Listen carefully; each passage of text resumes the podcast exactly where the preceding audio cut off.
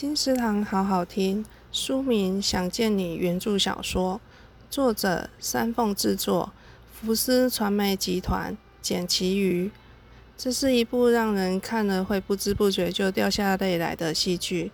剧情描述二零一九年的黄宇轩，在失去交往多年的男朋友王全胜之后，借着思念，灵魂穿越回到一九九八年。成为另外一个和自己长得一模一样的女孩陈韵如，当时心灵的强烈震撼与激动，此刻却被满腹疑惑取代。王全胜爱上的到底是他黄宇轩，还是另外一个他？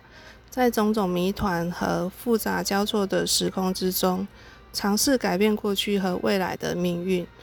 故事集结了很多不同的元素。探讨自我认同的议题，让大家在看剧的同时也能烧烧脑。